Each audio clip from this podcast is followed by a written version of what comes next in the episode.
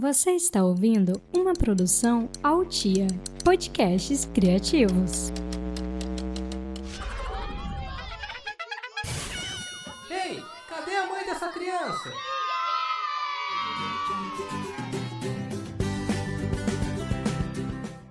Bom dia! Eu sou Vani Fior, mãe do Joaquim e do João, e esse é mais um episódio do podcast Cadê a mãe dessa criança?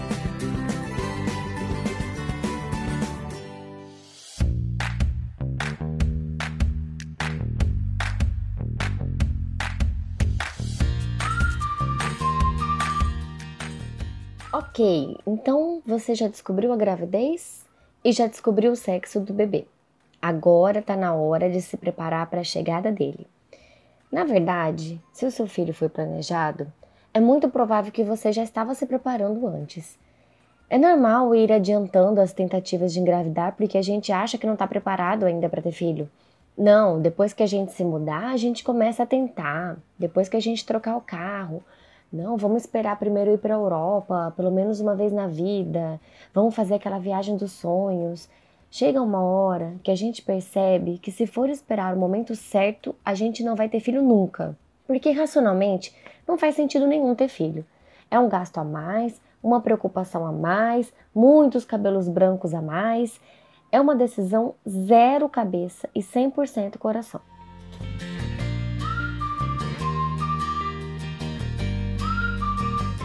Eu comecei a preparar o enxoval para o meu primeiro filho, eu lia as listas de enxoval na internet e ficava desesperada.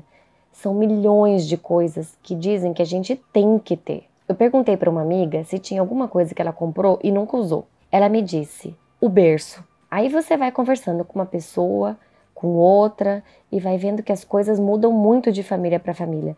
Como que eu podia imaginar que alguém não iria usar o berço? Muita gente diz que a poltrona de amamentação é entulho, que não vai usar nunca. Eu uso a minha desde que eu comprei para a primeira gravidez há mais de seis anos atrás. Em compensação, o meu sling, que eu achava o máximo, eu quase não usei, porque eu moro em Cuiabá e meu filho derretia só de entrar dentro do sling. A cidade de Cuiabá registrou o dia mais quente do ano, chegando a temperatura de 43 graus pouco só fala de Cuiabá para falar de calor. Depois de um tempo, a gente percebe que nossos filhos precisam de muito pouco do que colocam nessas listas. É importante entender que você vai comprar coisa que não vai usar e que, por mais que você compre muitas coisas, vai faltar coisa ainda para comprar. Quando eu descobri que teria meu segundo menino, muita gente comemorou, falando: ai, que coisa boa, você vai aproveitar muitas roupinhas do primeiro filho. Mas a verdade é que eu já tinha doado praticamente tudo do Joaquim. Para ser mais precisa, eu guardei um bodyzinho, que foi o primeiro que eu comprei para ele, e todas as roupinhas do Grêmio, porque é o time do meu marido e eu sinceramente não sei o que fazer com elas, porque os bebês para quem eu doei não eram gremistas, né? Ninguém é perfeito. Sabe o que eu fico pensando? Eu ganhei tanta coisa pro meu primeiro filho, tanta coisa, tanta gente me ajudou, tanta gente doou coisas que não usavam mais, e eu não sei, eu não acho certo deixar tudo isso guardado sendo que outras crianças poderiam estar usando. Os meus filhos tiveram diferença de quatro anos e meio entre um e outro. São quatro anos e meio de outras pessoas usando as roupas que eu doei. Eu participava de um grupo de mães que montavam kit de enxoval básico para ajudar mães carentes. Tudo que não servia mais no Joaquim ia para esse grupo. Eu vou falar um pouquinho mais sobre esse grupo daqui a pouquinho. Pois então, eu não guardei nada. Eu pensava que se eu tivesse outro filho, eu ia atrás do enxoval dele tudo de novo e sabia que ia ganhar muitas doações também. Bom, então, quando eu estava grávida do João, que é o meu segundo, Joaquim tinha 4 anos, surgiu uma oportunidade da gente ir para os Estados Unidos. Mas a gente não estava com dinheiro sobrando, ia ser tudo contadinho.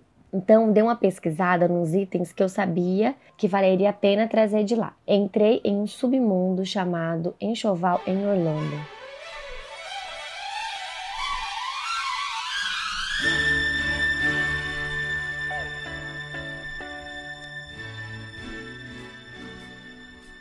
Gente, é sério. Tem lista lá que não caberia dentro da minha casa. Eu vi uma lista que tinha como item essencial um aquecedor elétrico de mamadeira. Eu não estou dizendo que você não vai usar, mas vamos combinar que não é um item essencial? Olha, depois de ler umas três listas, eu desisti. Falei pro meu marido: vamos no feeling, a gente já teve um filho, a gente sabe mais ou menos do que eles precisam. Realmente, Depois que você já tem um filho, você percebe que esses itens essenciais são poucos. O bebê não precisa de tanto assim para viver. E depois de uns anos levando tanta tralha com você para onde quer que você vá, vai dando aquela vontade de viver de uma forma mais minimalista. Olha, quando eu saio de casa sem criança, eu faço questão de andar sem bolsa, porque me dá até aquela sensação de liberdade. Eu acho que não vale a pena comprar coisas para usar muito lá para frente. Tem gente que compra enxoval até uns dois anos da criança. Eu moro numa casa pequena, não tenho espaço para guardar tanta coisa. E ainda, se você compra um monte de coisa adiantado, depois você percebe que seu filho nem vai usar aquilo. Por exemplo, o Joaquim tinha um monte de camisetinha. Com o tempo, eu via que não gostava de usar camiseta nele, porque ficava subindo, ficava tudo desarrumado. Eu preferia mais usar borezinho mesmo. E aí acabou que fiquei com um monte de camiseta que ele nem usou. O João, meu segundo, ele é meio chato com roupa. Por exemplo, ele não gosta daqueles macacõezinhos, sabe, tipo de mecânico. E eu acho tão lindo, eu tinha comprado uns três, ele não quis usar nenhum, não adiantava insistir. Sapato, então, esquece. O pé do neném não foi feito para sapato. É um pé redondo, que parece uma bisnaguinha, nada entra, coisa que fica certo no, no comprimento, fica apertado em cima, ficava caindo toda hora, então era só na base da meia. O kit berço do meu primeiro filho, que eu paguei uma fortuna, foi saindo aos pouquinhos do berço e antes dele completar um ano ele só usava o lençol e o travesseiro. Mas assim, eu entendo, porque no primeiro filho a gente fica com aquela sensação de que precisa fazer tudo antes do bebê nascer. Dá aquela sensação de que depois que ele nascer a gente não vai ter vida, a gente não vai conseguir fazer mais nada e não vai mais colocar o pé para fora de casa. Deixa eu te dar um spoiler. Não é bem assim.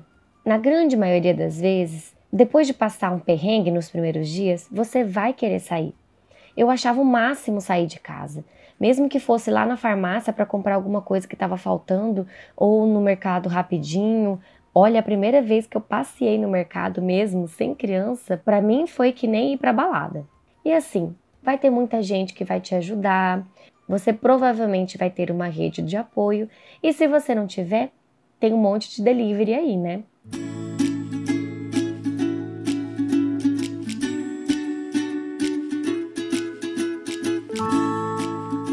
Sei lá, eu acho que dá para ir comprando conforme for precisando.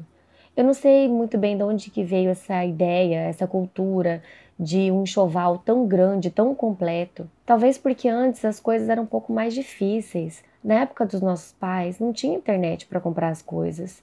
Não tinha essas grandes lojas de departamento. Acho que não era tão fácil assim comprar as coisas que a gente precisava. Não tinha uma farmácia em cada esquina. Hoje em dia é tudo muito mais prático, então eu não vejo a necessidade de fazer um estoque tão grande. O que eu quero dizer é que os itens realmente essenciais são poucos. Todo o resto é só a gente tentando ter algum controle sobre nossas vidas. Mas depois que os filhos nascem, a gente percebe que não tem controle nenhum.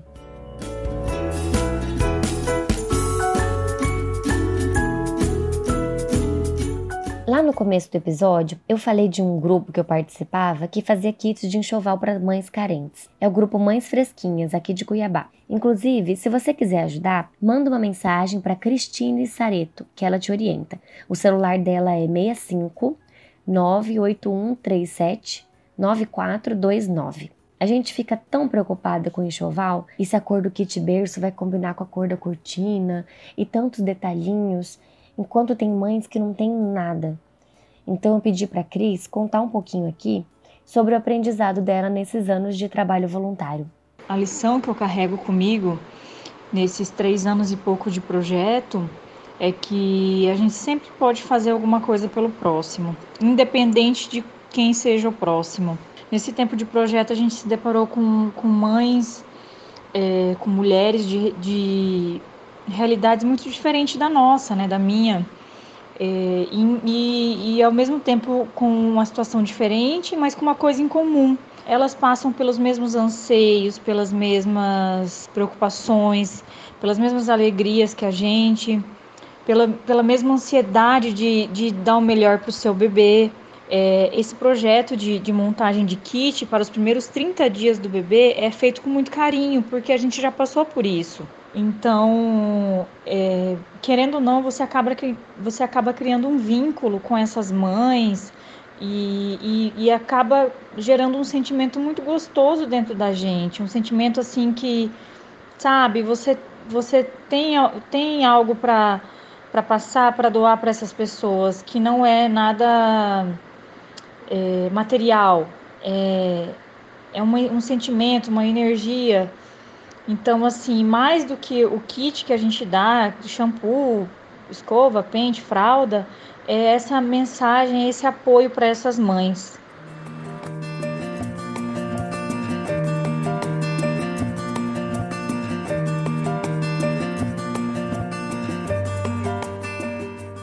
Então, você preparou a casa, o quartinho, as roupas, mas você preparou você mesma para a chegada do bebê? Eu sempre volto para esse ponto. Eu já falei sobre isso no episódio 3, no episódio 5 e volto a repetir. Não se esqueça de você mesma. Além de preparar as coisas para o bebê, é importantíssimo preparar as coisas para a gente mesma. Cuidar da nossa aparência, fazer exercício, ler um livro legal, organizar não só a casa para o bebê, mas para a gente. Porque nesses próximos meses você vai ficar muito em casa e ela tem que ser um ambiente bom para você também. Só te digo uma coisa: não planeje 500 coisas para fazer durante a licença, porque você vai se frustrar. A licença passa rápido demais e com os afazeres do bebê e da casa, acaba não sobrando muito tempo para fazer as coisas. Eu lembro que tinha planejado ler um monte de livro, tinha planejado estudar, tinha planejado fazer milhões de coisas e quando a licença acabou, não dava nem para acreditar que tinha acabado porque eu não consegui fazer praticamente nada. Eu acho que na segunda licença do segundo filho, apesar de eu ter mais trabalho, eu tinha um pouco mais de experiência e ainda consegui fazer alguma coisa, mas a primeira licença passou voando. Outra coisa que é importante preparar nesse momento é o relacionamento. Se você tem um marido, uma esposa, um companheiro, um namorado, é legal cuidar também dessa relação. A chegada de um filho pode dar uma estremecida nas coisas, então pode ser legal reforçar esses laços antes da chegada do bebê. Aproveitar para fazer programas a dois, sempre deixar um canal aberto para conversa. A gente não pode sofrer sozinha. Tem que falar o que está sentindo, o que está incomodando, sem ter tanto medo do que o outro vai pensar, sem ter que ficar pisando em ovos. Ele tem que ser seu parceiro e não mais um problema para você lidar. É bom também ele saber como é o puerpério, para ele poder te dar um apoio quando você passar por isso e para que seja tudo de forma mais leve. Por fim, eu quero reforçar o que eu já falei no episódio 5, Carta para Gestantes. Você nunca vai se sentir realmente preparada para o que está por vir. E ao mesmo tempo, eu tenho certeza que você já tem tudo o que seu bebê precisa.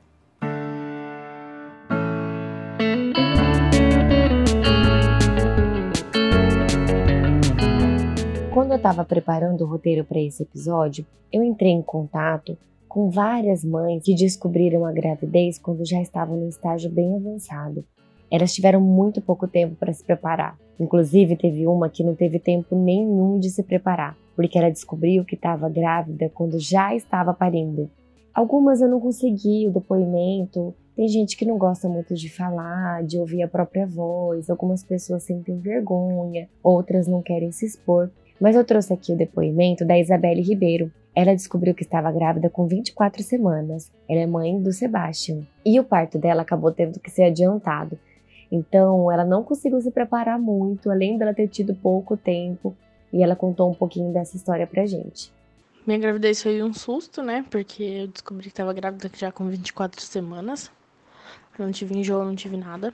E o parto foi pior ainda porque eu fui para uma consulta de rotina, ia ser a minha última consulta para marcar o parto, para ter uma previsão de quando ia ser, que provavelmente seria na próxima semana. E o meu médico ia viajar e a minha mãe ela não queria de jeito nenhum que fosse outro médico no parto. Aí eu fui para fui para consulta às 11 horas da manhã e ele não tinha horário, ele precisava viajar e ele falou que provavelmente não, o bebê não esperaria ele voltar de viagem.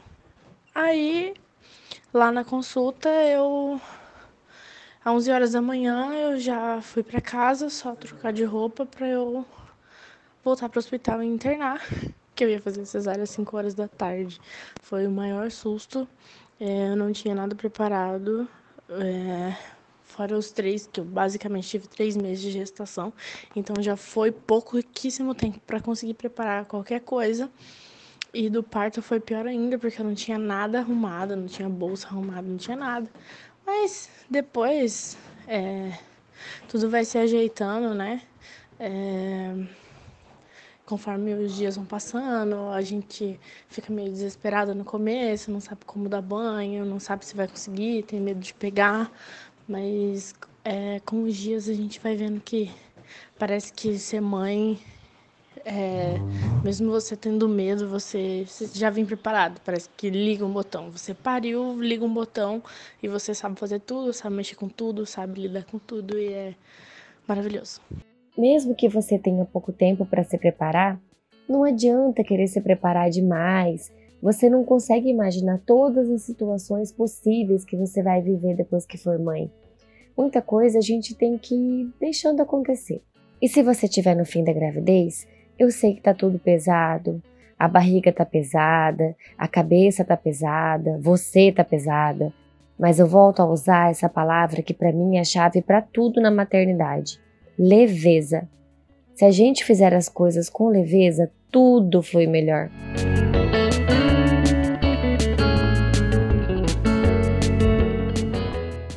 Terminamos mais um episódio da primeira temporada. O próximo episódio vai ser um bate-papo com um especialista sobre os assuntos que nós tratamos nos últimos episódios. Vocês têm alguma pergunta que gostariam que ela respondesse? Vamos fazer um programa mais focado nas gestantes. Então, se você está gestante ou se você tem alguma dúvida sobre esse momento, manda para mim nas minhas redes sociais, arroba ou no Instagram do podcast, arroba Cadê a Mãe Podcast. Gente, eu queria dar mais um recado. Essa semana eu demorei para gravar o podcast e acabou saindo atrasado.